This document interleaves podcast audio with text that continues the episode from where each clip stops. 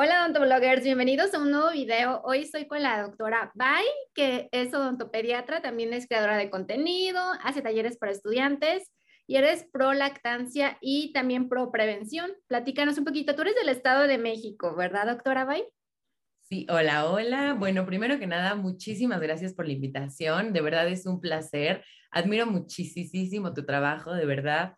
Es algo increíble, doctora Pau. Entonces, estoy súper feliz de estar aquí. Y pues bueno, muchas gracias. Justo como lo comentabas, yo soy aquí del Estado de México y en realidad me enfoco muchísimo a la parte de la prevención. Me encanta todo lo de odontología en bebés y es por eso que también la parte de lactancia materna. Y tengo justamente ese proyecto que se llama Magia Gugu, que es para eh, promover hábitos en los pequeñitos y fomentar su imaginación con puertitas del ratón, álbumes dentales, con ese tipo de cosas tan pequeñas que podemos hacer un cambio súper grande, ¿no? Sí, a ti te encontramos en Instagram como Gugu Dental y tu proyecto se llama magia.gugu, que así lo encuentran en Instagram y son como, pues, productos del ratón Pérez, ¿verdad? Para los niños. Puertitas, mueblecitos, ratoncitos, está súper bonito. Inclusive me llamó mucho la atención una cabecita de ratón que le pueden poner los papás, poder guardar ahí los dientes que se les van cayendo a sus hijos. ¿Cómo se te ocurrió ese proyecto? Justo, mira, este proyecto surge justamente porque en mi consultorio yo veía que luego es muy difícil el fomentar esa parte de el cepillado, de los buenos hábitos. Entonces, con este proyecto es que justamente digo, tengo que hacer algo que ayude como para que los niños se motiven. Y literal puse una puertita en mi consultorio y desde ahí los niños empezaban a decir, oiga, doctora, ¿y para qué es? Y ya les explicaba, hice una leyenda que les contaba y de ahí fue donde dije, y ahora tengo que hacer algo más. Y fue donde les decía, si tú te lavas los dientes, cuando se lo dejes, el ratoncito te va a llevar, pues, más dinero, mejores sorpresas, no sé qué, ¿no? Así como que evalúa la calidad del diente. Y bueno, de ahí los niños, si tienen la puerta todos los días, se los lavan porque dicen que el ratón va a llegar a darles más dinero, más regalos. Y pues son cosas súper pequeñitas, pero que de verdad hacen cambios muy, muy grandes. Y que las puertitas no solo son para los consultorios, sino como tú dices, para el bañito, para el cuarto del niño, donde puedan este, jugar y tener los ratoncitos. Es muy buena idea. justo, justo es para esa parte. De hecho, mira, aquí tengo unas, porque para que no se imaginen, hasta se pueden personalizar con los personajes. O sea, este es como de Frozen, o esta es como de Spider-Man. Entonces son cosas así que de verdad los niños las adoran y pues bueno, el punto es fomentar, ¿no? De la manera que sea, pero lograr esa prevención que se puede hacer desde chiquititos. Sí, también estabas presumiendo ayer en redes sociales. Bueno, me va a llegar a mí mi magia Google pronto, se las voy a mostrar en mi Instagram para que me sigan ahí mi paquetito que me mandó la doctora Bay. Estabas ayer presumiéndonos a todas luces que sacaste tu primer ebook, tu primer libro electrónico. Platícanos un poquito. Sí, sí, sí. Bueno, también otra idea que justamente surge porque se me hace que falta muchísima difusión de este tipo de temas y luego es como lo que encuentras en redes o así, no es como tan digerible o no lo entienden tan bien o luego no viene de fuentes confiables. Entonces se me ocurre hacer como una recopilación de todo eso, de una manera plasmarla para que los papás, estudiantes, cuidadores o en general alguien que se interese en esa parte pudiera entenderlo y es un literal un manual de cómo cuidar pues los dientes desde que salen para evitar enfermedades como la caries dental y desde ahí muchas otras cosas como la obesidad, diabetes y bueno, se tocan muchos temas de lactancia, primeros mil días y muchas cosas que creo que son súper importantes y sí, justo ayer salió a la venta, entonces ahí andamos con eso también. Qué padre. Y en tu Instagram pueden tener el link, ¿verdad? Para poder comprarlo. Y, este, y, está padre que, como tú dices, un lenguaje fácil para los papás, para los cuidadores, que no tenga tantos tecnicismos, que sea directo para ellos, que lo entiendan y que lo puedan aplicar en sus hijos. Está muy cool. Hoy, ¿qué nos vas a platicar, doctora? De bruxismo y Exacto. Un tema que de verdad ha sido, desde que empezó la pandemia, me he dado cuenta que como que se agravó mucho más y se presenta muchísimo, muchísimo, ah, bueno, al menos en mi consulta y creo que muchas colegas hablándolo también me han comentado que se ha dado mucho, ¿no? Entonces, pues vamos a hablar un poquito sobre ese tema, justamente. Va, empecemos.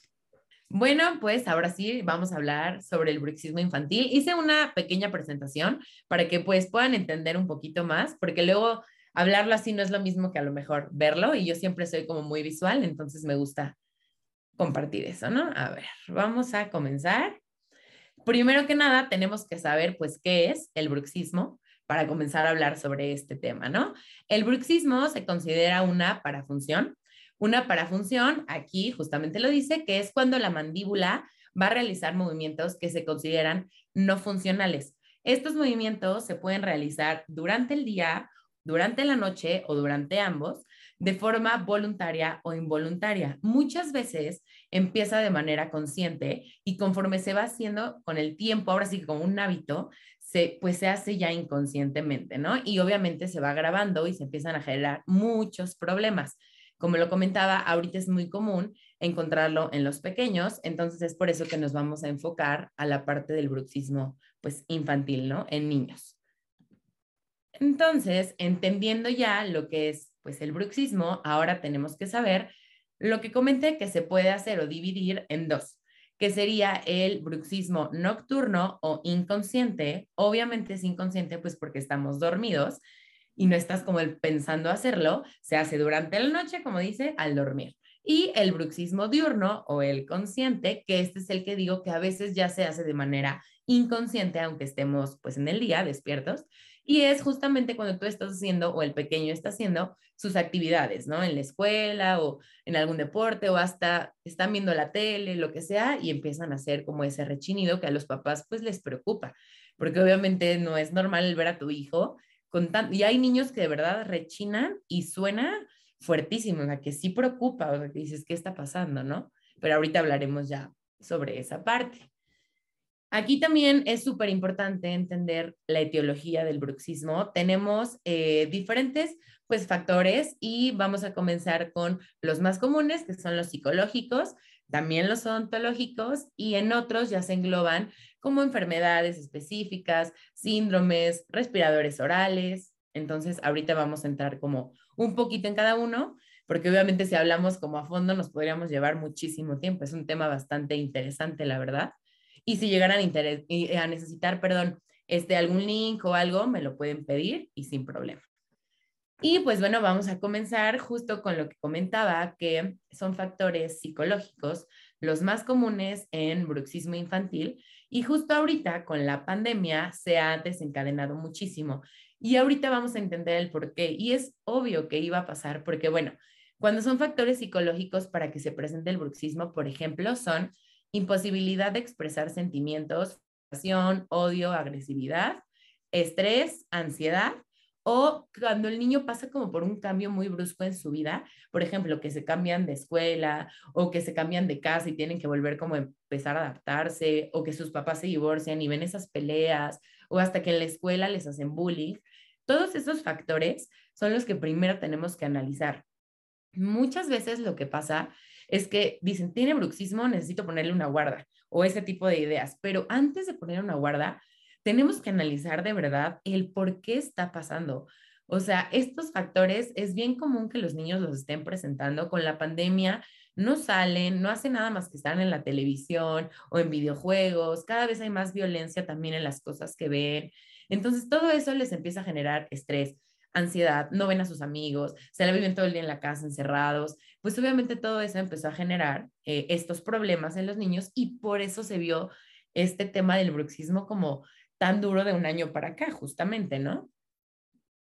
Entonces, bueno, ese es el primero. Obviamente, ya entrando a lo demás, serían factores odontológicos, que como sabemos, las maloclusiones pueden generarlo, obviamente. Discrepancias oclusales, que ahí es lo mismo, o sea, maloclusiones cuando eh, el, tamaño del maxilar y la mandíbula tienen como alteraciones también cuando los dientes no tienen el correcto tamaño para poder como entrar en el maxilar o en la mandíbula y se empiezan a generar maloclusiones ya más graves o restauraciones defectuosas, también muy común, que le dejaron alta alguna corona, la resina, algún punto alto, todo ese tipo de cosas, aunque sea uno o dos milímetros, luego pueden generar pues este tipo de problema, el bruxismo. Y al final, pues vamos a hablar de todo lo que pasa, ¿no? Por el bruxismo.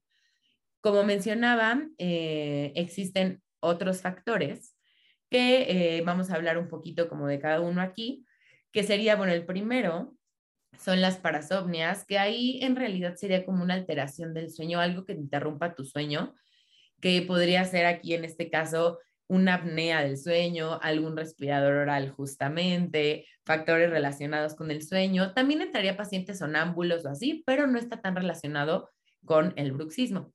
Lo que sí está súper relacionado son los factores con el sueño, justamente, y lo que son los respiradores orales, que ahorita vamos a platicar porque es bien interesante ese tema y es donde también tendremos que indagar en cuando hacemos el diagnóstico, porque luego ahí es en donde podemos entender qué está pasando, ¿no?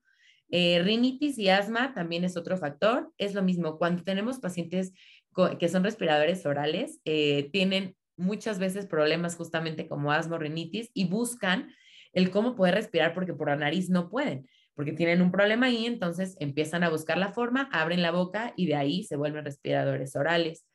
Eh, factores genéticos también pueden ser. Parálisis cerebral, ahí estamos hablando porque hay veces que no controlan obviamente eh, sus movimientos, tienen mucha fuerza y al apretar obviamente no controlan, ellos no saben cómo hasta dónde, entonces pues obviamente se generan este tipo. También en otros eh, síndromes se pueden encontrar, por ejemplo el síndrome de Red es uno de ellos que afecta principalmente a las niñas y justamente es un factor genético que este, va a dañar su sistema nervioso central. Y es lo mismo, no va a tener el control de sus movimientos y puede generar lo que sería bruxismo. Y aquí es lo que decía de este, los problemas con los respiradores orales o bucales y el bruxismo del sueño.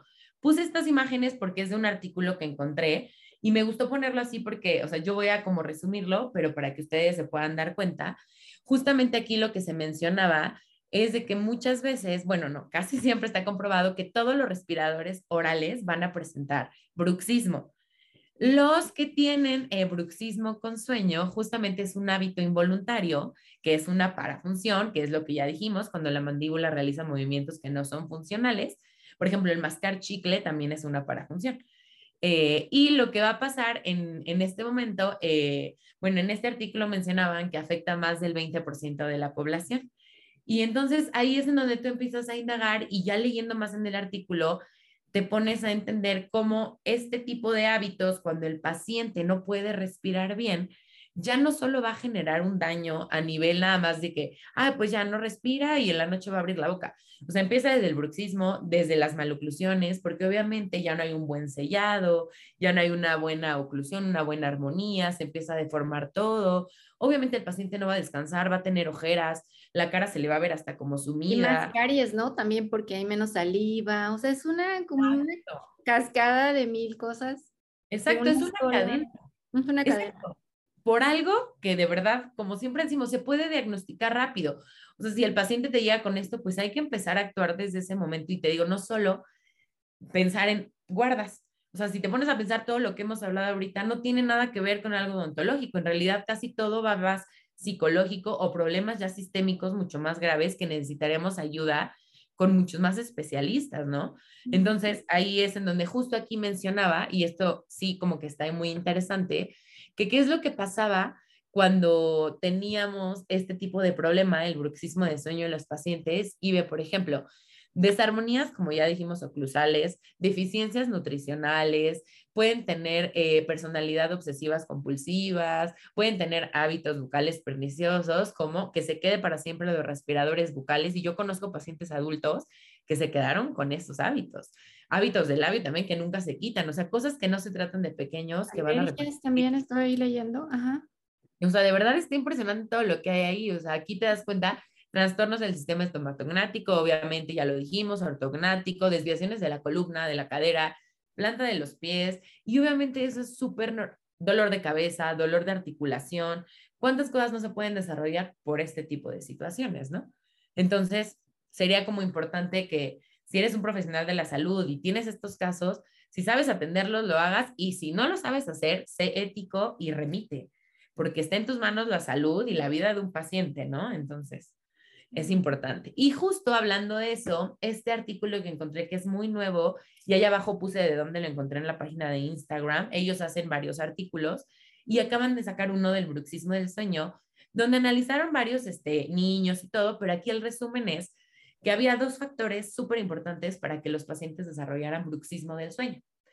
Tiempo en la pantalla, o sea, tablets, televisión, computadora y el consumo de azúcar en un día. Se comprobó con todo el estudio que más de dos horas en la pantalla y más de dos veces de consumo de azúcar al día, o sea, juguitos o un yogur que tiene azúcar, o sea, cualquier manera de azúcar dos veces al día van a aumentar el riesgo de bruxismo entre tres y ocho veces, bruxismo del sueño. O sea, imagínate, o sea, desde ahí empieza todo. Y es ahí donde yo diría, entonces, si tenemos esto que hay que hacer, controlar el azúcar y los hábitos y dejar de ponerles las pantallas y las tablets para entretenerlos, hacer otro tipo de cosas, ¿no? Malo es que ahorita pues muchos niños están tomando clases en línea, ¿no? Tienen que estar en la computadora sí o sí, varias horas. Y ahí es en donde también les digo a los papás, porque es eso, ¿no? Ya estuvieron ocho horas, porque sí tengo pacientes así que todo el día están ahí, pues en cuanto acaben, quítasela y ya no lo pongas a ver la tele. Mejor darle una vuelta, aunque sea ahí donde puedas en tu sala, ponla a leer un rompecabezas, un crucigrama o algo diferente. Algo. Sí, porque si no, imagínate, y no solo ya el daño de esto, la vista, y bueno, ya son muchas cosas más, ¿no? Que se van a agregar. Entonces, bueno, solo era como un dato importante. Aquí también hay otra cosa que luego alarma mucho a las mamás, que es cuando los bebecitos les empiezan a salir sus dientitos, rechinan sus dientes es normal, eso sí es normal. Cuando tienen menos de dos años, dos años y medio, es normal que lleguen a rechinar o que escuches que hacen ruidito, porque es lógico, le está saliendo algo nuevo, él no sabe qué es y lo que va a hacer cuando le salga es querer descubrirlo. Pues lo va a rechinar o va a hacer ruiditos con él. Ya sí pasa, de lo, o sea, que ya te des cuenta que el niño está de verdad dándole todo el día así, que ni puede dormir con eso. O sea, tú ya te vas a dar cuenta cuando ya no es normal, o sea, una cosa patológica es cuando ya se repite demasiado, cuando ya no se hace consciente, todo. Si aquí te estoy comentando menores de dos años, así, si ves que tu bebé a los dos y medio, tres, o que ya tiene toda la dentición establecida, sus muelitas, sus 20 dientes, y sigue haciendo eso, obvio ya no sería normal. O sea, esto solo es una etapa de exploración que es poquito tiempo y se quita. Y si no se quita, hay que llevar al odontopediatra para revisar. Es por eso que tienes que llevar a tu pequeño al odontopediatra desde que le sale su primer dientito, porque desde ahí nosotros te podemos guiar a todas estas cosas y qué hacer y qué no hacer para prevenir. Ese es el tema, ¿no? Justamente. Y, y bueno, también hay otro mito que nada más aquí quiero desmentir. Sí, este. sí, sí, lo he escuchado, de que el rechina porque tienen parásitos, que tienen bichos. La abuelita decía siempre. exacto, es eso. Es algo que viene desde abuelitas y generaciones, pues muy, muy atrás, donde no se sabía. Es mentira, nada más para que lo sepan. Si tu bebé lo rechina o presenta bruxismo, no es porque tenga parásitos, no lo tienes que desparasitar. Tu pediatra sabrá cuándo se tendrá que desparasitar por otras situaciones, pero por bruxismo nunca. O sea, no, no. De verdad que si alguien te dice eso como odontólogo o profesional de la salud, aguas, porque también hay que estar actualizados y saber qué le dices a los pacientes, ¿no? Como los que dicen que la leche, te, la leche materna saca caries. Entonces, ah, ahí es donde dices, hay que informarse, nada más es eso. Entonces, bueno, eso es falso. Y también estudié algunos, bueno, puse algunos estudios aquí eh, de prevalencias, que en realidad no sé por qué se traba hasta allá, pero el punto es que del 70 al 80% de la población en general tiene bruxismo y es lo mismo en la infantil. Cuatro de cada diez niños lo presentan y las causas más comunes es el estrés y la ansiedad, como ya lo comentamos. Y obviamente factores de riesgo que en este momento están súper, súper latentes, aparte de los que dijimos, pues por el COVID, obviamente lo que serían videojuegos, el uso de los teléfonos para redes sociales, todo lo que sería pues Netflix, Amazon y todas estas aplicaciones para ver este, películas, series, obviamente son un factor de riesgo total, porque además no solo es el, el hecho ya de que el bruxismo, de que te genera estrés y todo esto. Cuando estás en este tipo de cosas, dime si no, se te antoja todo, que los dulces, que esto, y eres más propenso a comerlo, ni siquiera te mides, porque viendo ahí las películas, como niño, menos, o sea, a ti te dan las papas, los dulces, lo que sea, ni te lavas los dientes porque dos, tres horas la película duró, y es ahí donde también dices caries y otros problemas, ¿no? Entonces, ahí es eso, empezar a darnos cuenta que desde casa, y eso lo dice la doctora Jenny Abanto, la caries se cura en casa, literal. O sea, no hay otra. Y es muy cierto, ¿no? Entonces, bueno, estos son factores de riesgo para el bruxismo. Y hablando ya de tratamiento, En primera es un tratamiento individualizado.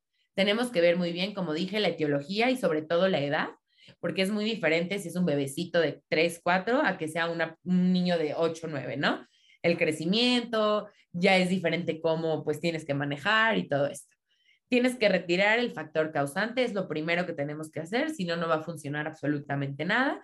Ahí te puedes apoyar con muchas cosas que ahorita vamos a hablar, pero sobre todo si ves factores psicológicos, remitir a un psicólogo de manera, pues de la manera que no ofendas, porque luego si tú le dices al paciente eso, a los papás, dicen, no, mi hija no está loca. Y, y claro, no se llegan a ofender. O sea, hay que tener tacto, cómo explicarlo, pero es importante que lo digas, no por miedo a que el papá se enoje contigo, no lo vayas a remitir, porque como persona de la salud es tu responsabilidad si detectas algo de cualquier área de la salud, pasarlo. Todos necesitamos un psicólogo. Exacto, es súper normal, pero la gente no lo ve normal. Sí, Exacto. Exactamente, justo. También niñitos chiquitos, tú le dices a los papás, llévelo con el psicólogo. Y si los ves problemas de, de respiración con el otorrino, o sea, tú los derivas si ya ves que no es en tu competencia, que no es odontológico, ya es cuando buscas como que derivarlos con otros especialistas. Sí, todo, nutriólogos, terapeutas de lenguaje, de verdad, o sea, de todos siempre vamos a necesitar algo, ¿no? Entonces, pues no trabajar solos, porque luego creemos que no sabemos de todas y pues no es cierto. Y bueno, modificación de hábitos, que es lo que comentaba, control de dieta, controlar esta parte de qué es lo que está haciendo al día, o sea, si hace ejercicios, si solo está en la tele, en los videojuegos, todo ese tipo de cosas. El uso de guardas y protectores, ahorita vamos a hablar un poquito de eso, porque también ahí hay como ciertas cosas que yo sí tendría que agregar ahí. Y obvio, ortodoncia y ortopedia, cuando ya es obviamente muy avanzado, ya generó daños, pues de maloclusiones o más graves, como los respiradores bucales, ¿no? Aquí puse igual de otro artículo, eh, lo que se mencionaba, que muchas veces se pueden utilizar el uso de férulas, pero se recomienda que sean muy blandas y justamente es por la parte que ahorita les voy a comentar del crecimiento, porque hay pacientes que están en crecimiento y algo muy rígido podría ser una barrera para impedir que crezca. Si le estamos poniendo la guarda, pues a lo mejor la, el, la el maxilar o la mandíbula se van a, como decir, ay, ¿qué es esto? O sea, es una barrera que ya no me está dejando crecer. Sí, vamos a quitar el bruxismo, pero a lo mejor vamos a provocar otro problema más grave. Entonces, analizar esa parte también la fisioterapia podría funcionar muchas veces, pero se reserva más para pacientes adultos, porque masajes o ya temas más articulares por algún tipo de traumas o también problemas, la fisioterapia también es, pero ya más para pacientes adolescentes o adultos. Y para niños que solo tienen dentición primaria o quienes apenas están erupcionando todos sus, sus primeros molares permanentes, que es como a los seis, seis y medio, este, ahí también se pueden utilizar coronas para eh, como que tratar de levantar esa oclusión y también de que ya no se siga desgastando en lo que hacemos el cambio a la dentición permanente para ver si se puede pues ya controlar de, de alguna otra manera o hasta se llegar a eliminar, ¿no?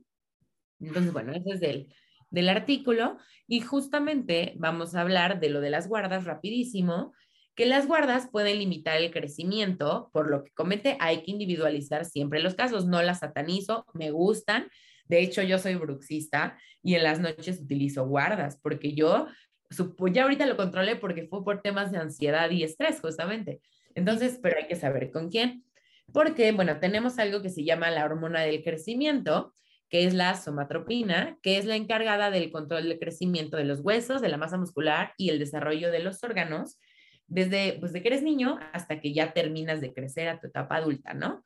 Esta hormona se produce en el cerebro, en la glándula pituitaria o en la hipófisis y se va a liberar en la sangre para pues directamente eh, ejercer su función.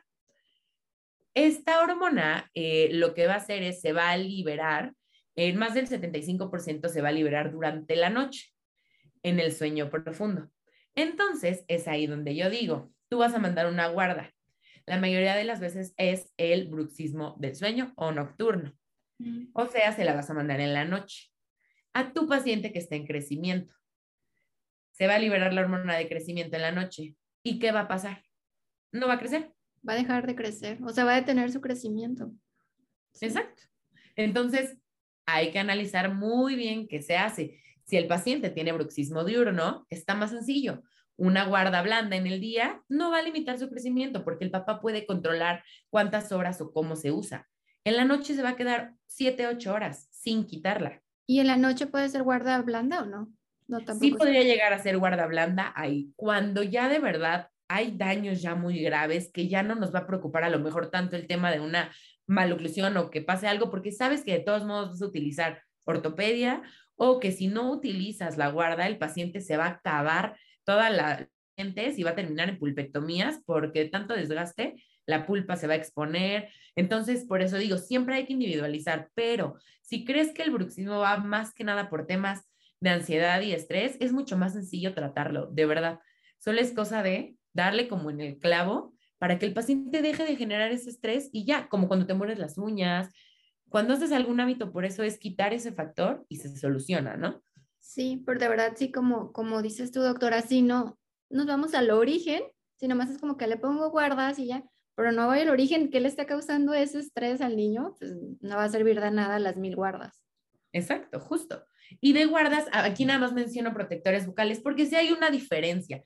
Los, los protectores bucales son más rígidos, o sea, son más gruesos, de hecho, y solo se van a utilizar para deportes. Pacientes que obviamente juegan fútbol americano, karate o de este tipo de, de cosas que son de mucho contacto o de motocross o todo ese tipo de cosas que te puedes caer, tienes mucho contacto, te vas a golpear, se usan como prevención para que no te vayas a reventar un diente, hasta para que no te muerdas la lengua, para que no tengas fracturas, o sea, para eso se utilizan, pero es muy diferente a una guarda, porque muchos pacientes, ay doctor, es que yo tenía, bueno, tengo bruxismo, pero fui al Walmart y me compré ahí el protector de boxeador que vi. Ah, sí. Y dices, no, o sea, no, porque aparte son personalizados, tienes que tomar una impresión, se hace a tu medida, de acuerdo a cómo va, o sea, también es eso, ¿no? Los pacientes luego creen que todo lo que se vende funciona, pero hay que saber que es muy diferente para lo que se usa. Y si no te lo recomiendan, pues mejor ni te lo compres. Es como ni no automedicarse, aquí es no autodiagnosticarse, o sea, de plano, porque sí pasa mucho, mucho. Y la de los niños también está hecha a la forma de sus dientes o es, un, es muy parecida a estas, ¿no? Que es más grande y le da espacio, ¿no? Exactamente. No exactamente de la forma de sus dientes. Y no, las de niños son un poquito más como sin forma, por así llamarlos, para que justamente tengan como más ese espacio. Y ya hablando de las guardas, sí se le podría hacer como personalizada con los acetatos, ¿no? Que toma su impresión y todo, pero ya iría a lo mejor para pacientes este, como más adolescentes o así. Okay. Y... Si no son de Walmart, ya sé cuáles, que hasta termo... Las sí, sí, te vienen en su cajita y todo. Y bueno, aquí igual no sé por qué se va, pero no importa. Alternativas de tratamiento cuando tienen factores de estrés, de ansiedad, todo esto. Terapias como el yoga, la meditación, correr, hacer ejercicio. También lo que serían eh, aceites esenciales para cuando están justamente en su cuarto, poner con alguna música relajante, hacer actividades como rompecabezas, ese tipo de cosas también sería muy importante para que justamente fomentemos esa parte de quitarle la ansiedad y obvio, como dije, pues remitir con un psicólogo infantil, porque luego también ahí cambian mucho las cosas.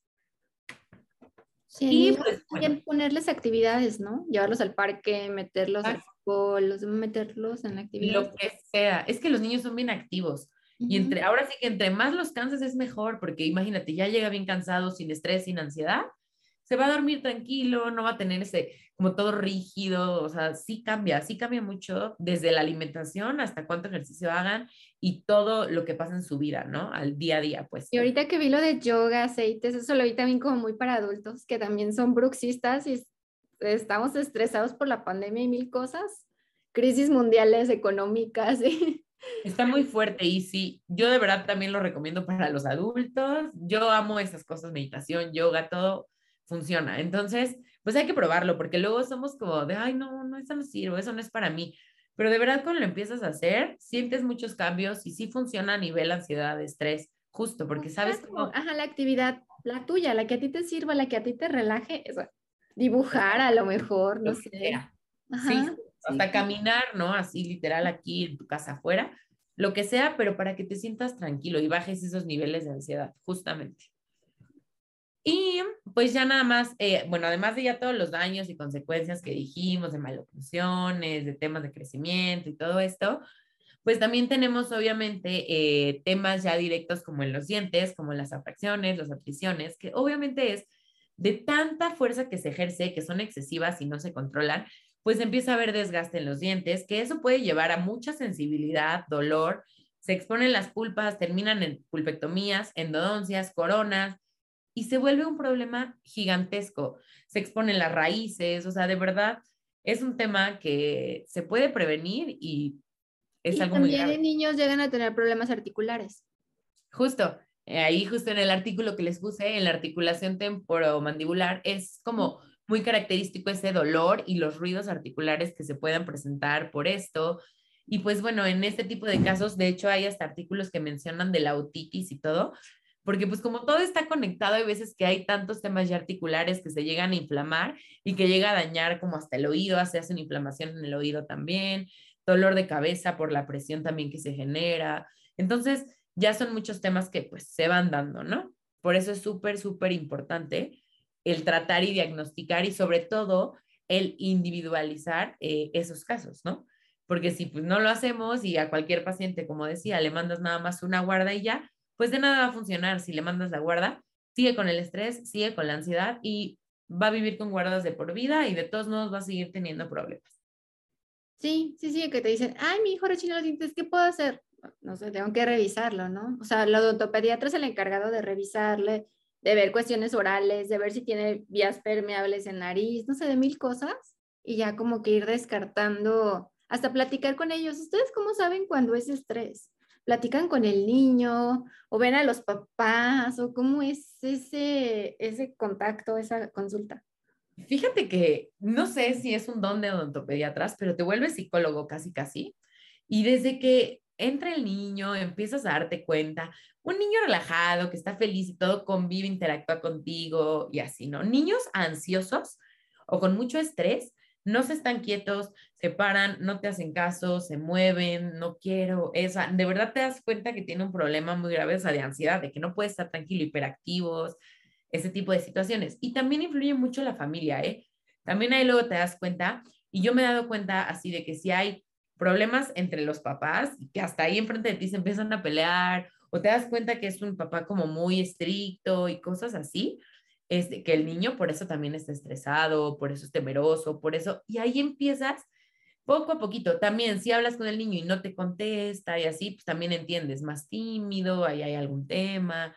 Y desde ahí tú solita vas desarrollando y ya vas indagando en la historia, ¿no? Hábitos, deporte favorito, qué le gusta, cómo se ha comportado con otros doctores, cómo se comporta en la escuela, cómo describiría a su hijo en tres palabras, o sea, cosas que a ti te vayan ayudando como para decir, ok, mi paciente es Frankel 1, bueno, la escala, ¿no? Frankel 1, 2, 3 y 4 es si es un paciente que coopera, que no coopera, que de verdad nunca va a cooperar o de plano vas a sufrir con él, ¿no? Entonces ahí es como que tú te vas dando cuenta. Creo que es un don, sí, de odontopediatra. Sí, por eso es observar, ¿no? Ver desde que llegan, todo. Justo, justo, observar todo, literal hasta de cómo caminan, ¿eh? Eso es súper importante. Y bueno, no sé, doctora, si alguna pregunta más, alguna duda, traté de resumirlo para que no fuera tan tedioso.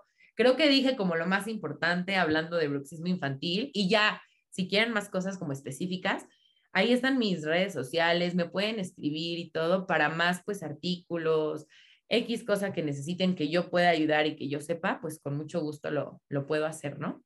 Sí, me encantó el tema. Sí, que te dejen las dudas. Igual también aquí en la caja de comentarios del video y contactan en tus redes sociales. De verdad que sigan tu Instagram. A mí me encanta ver tu Instagram y cómo haces tus, tu información en imágenes muy coloridas. Y ahí fue cuando llegué. A mí muchos papás me habían contactado, quiero un blog de hablar, que hablara de bruxismo, pero infantil. De que, puedo ser un niño, querían saber más del tema y me encontré una publicación tuya en Instagram súper bonita y dije, ay, la doctora le encanta hablar de bruxismo infantil.